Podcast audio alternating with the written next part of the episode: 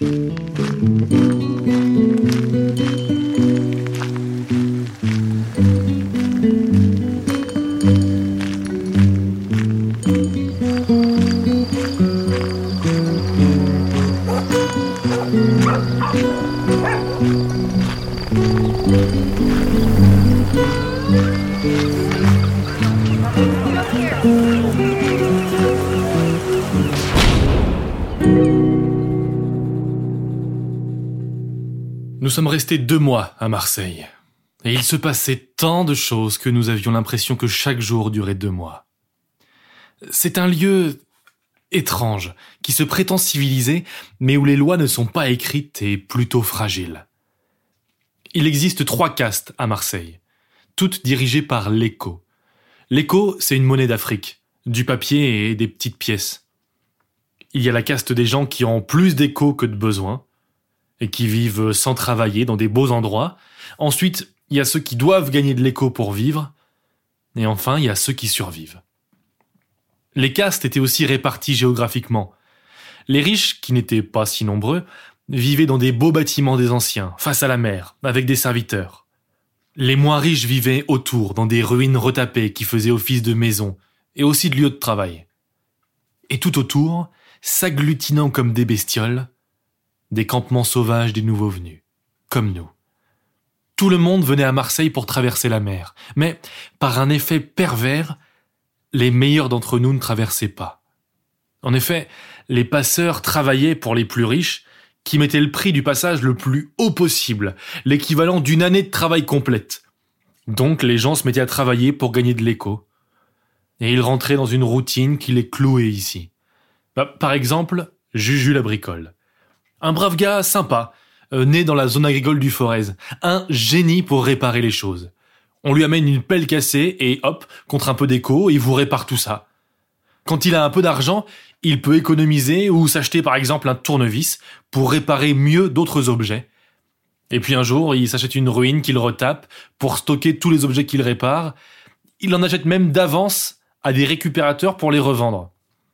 Il rêvait d'Afrique comme nous, mais maintenant il est bien, il est heureux ici.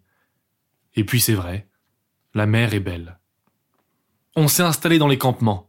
Les collines de roches blanches pullulaient de chèvres et de chiens, et tous les jours on partait chasser, et on en ramenait deux. On en mangeait un peu et on vendait le reste.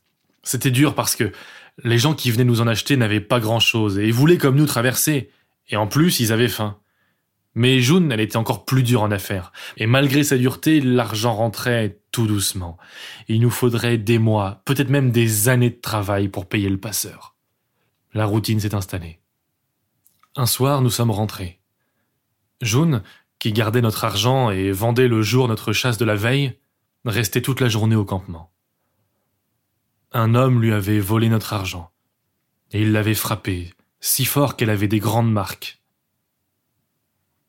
Matt a pris sa hache, a retrouvé la tente de l'homme et l'a tué d'un seul coup de hache devant son compagnon.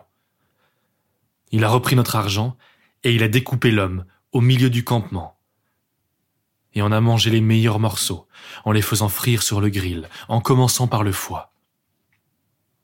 Nous n'avions pas spécialement faim, simplement, dans la culture de maths, manger un homme permet de racheter ses fautes passées. Mais évidemment, Marseille a commencé à considérer notre jeune trio comme des gens dangereux ou à éviter. Seuls les gens affamés venaient nous acheter de la nourriture. Tout le monde avait peur de nous. S'il s'était senti plus fort que Matt, il l'aurait tué depuis longtemps. On se demandait si on devait pas tenter notre chance en Italie. On avait encore le smartphone donné par le Nigérian à la colonie. Il ne pouvait pas nous payer un voyage, mais peut-être de quoi préparer la traversée du pays des chiens. Un soir, Jaune nous a dit qu'elle avait trouvé une solution pour traverser la mer. Un riche l'avait repéré dans la rue. Il tenait un établissement où June pourrait coucher avec plein de gens, notamment des touristes contre de l'écho. En deux mois, elle aurait payé le voyage pour nous trois. Et nous pouvions partir dès demain, Matt et moi, et l'attendre à Tripoli.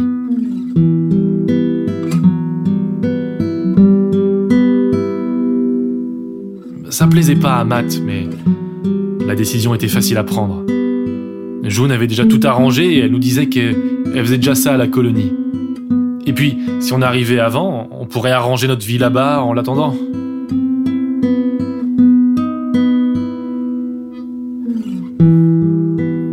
Matt et June sont partis tous les deux parler, hors du campement, dans les collines.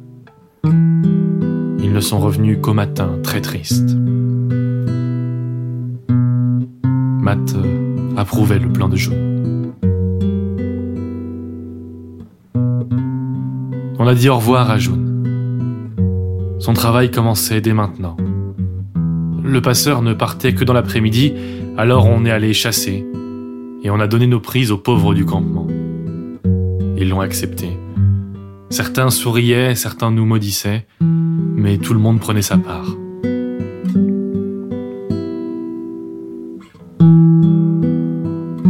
Bateau du passeur était une longue embarcation fine, pourvue d'un gros moteur, une machine ancienne et intrigante. Bizarrement, alors que l'écho était si dur à gagner et les prix étaient si élevés, le bateau était déjà plein, et il ne manquait que nous. Nous étions restés quelques semaines ici alors que tous ces gens avaient travaillé des années. La situation était étrange. L'embarcation est partie en fin d'après-midi. Le conducteur était un homme très dur. Une femme lui avait posé une question, euh, je crois, demander de l'eau, et il l'avait frappée si fort qu'elle avait perdu connaissance. La mer est une chose splendide vue de la côte, avec un bleu émaillé de blanc comme les murs des ruines, mais une fois dedans, c'est terrifiant. Même sans vent, la mer a de grosses vagues tranquilles que notre embarcation perçait en nous trempant de froid. Au matin du lendemain, le conducteur nous a appelés, Matt et moi. Il nous a dit J'ai un mot de votre copine le monstre, là. Celle qui a négocié le passage avec le patron. Ouais. L'attendez pas. Hein. Elle vous a menti. C'est pas deux mois de travail qu'elle a négocié pour un passage, c'est un an. Par personne. Donc pour vous deux et elle, ça va faire trois ans. Si vous voulez un conseil, n'attendez pas trois ans non plus. Euh, les monstres comme elle, euh, ça excite les riches touristes. Et paieront cher pour elle. Hein. Le patron la laissera jamais partir. Hein. C'est comme ça. Hmm. T'es en colère, pas vrai, hein oh, je m'en fous.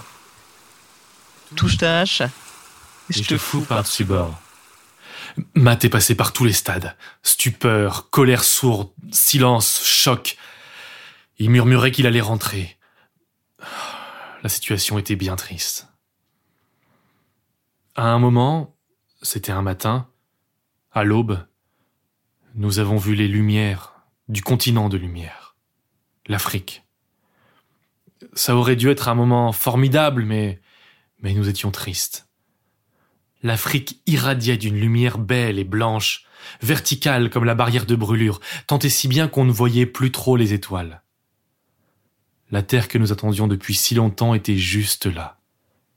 Et puis il y a eu une énorme explosion, vibrante. Une arme géante avait fait feu sur nous, avait soulevé une gerbe d'eau immense devant nous, un véritable mur. Nous avons tous basculé dans l'eau. Et j'ai perdu connaissance.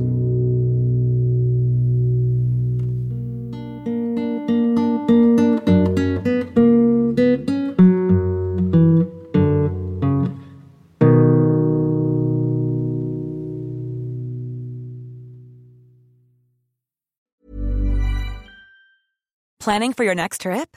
Elevate your travel style with Quince. Quince has all the jet setting essentials you'll want for your next getaway, like European linen, premium luggage options, buttery soft Italian leather bags, and so much more. And is all priced at 50 to 80% less than similar brands. Plus, Quince only works with factories that use safe and ethical manufacturing practices. Pack your bags with high-quality essentials you'll be wearing for vacations to come with Quince. Go to quince.com slash pack for free shipping and 365-day returns.